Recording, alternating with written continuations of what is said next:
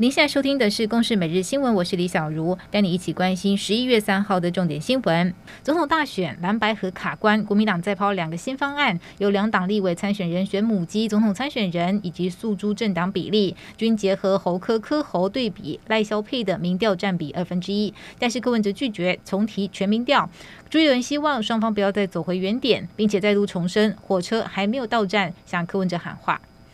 鸿海创办人郭台铭二号递交一百零三万份的联署书，不过士林地检署查出台北市前张姓里长涉嫌以二十万元现金换一千份的联署书，日前声押获准。昨天在约谈四人到案，两人三十万交保，两人请回。另外，高雄小英之友会组长以每人四百元替郭台铭买联署书，遭到雄检声押获准。民进党高雄市党部回应，当事人为党代表，将召开执评会，依党纪处理。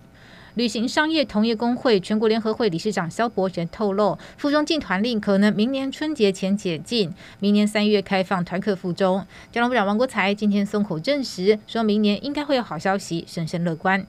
以哈交战导致黄金和美金双涨，尤其美元持续走强，台币贬破三十二元。电气工会坦言，年底过后恐再涨百分之五，是历年来最高的一次，包括生活家电、冰箱、洗衣机都会有一定的涨幅。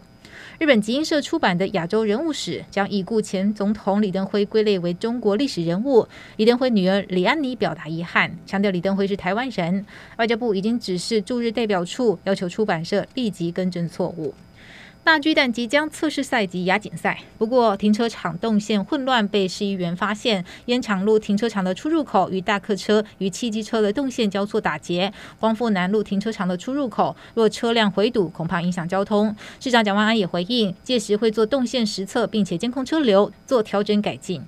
今天有民众在新北新店发现动物尸体散落弃置，通报动保处和警方查获两具头骨、内脏以及皮毛，初判为山羌，已送化验。猎捕宰杀野生动物最重可以罚三十万。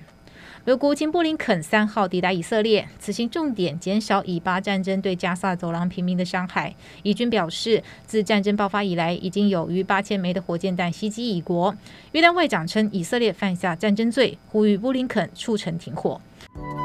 以上由公视新闻制作，谢谢您的收听。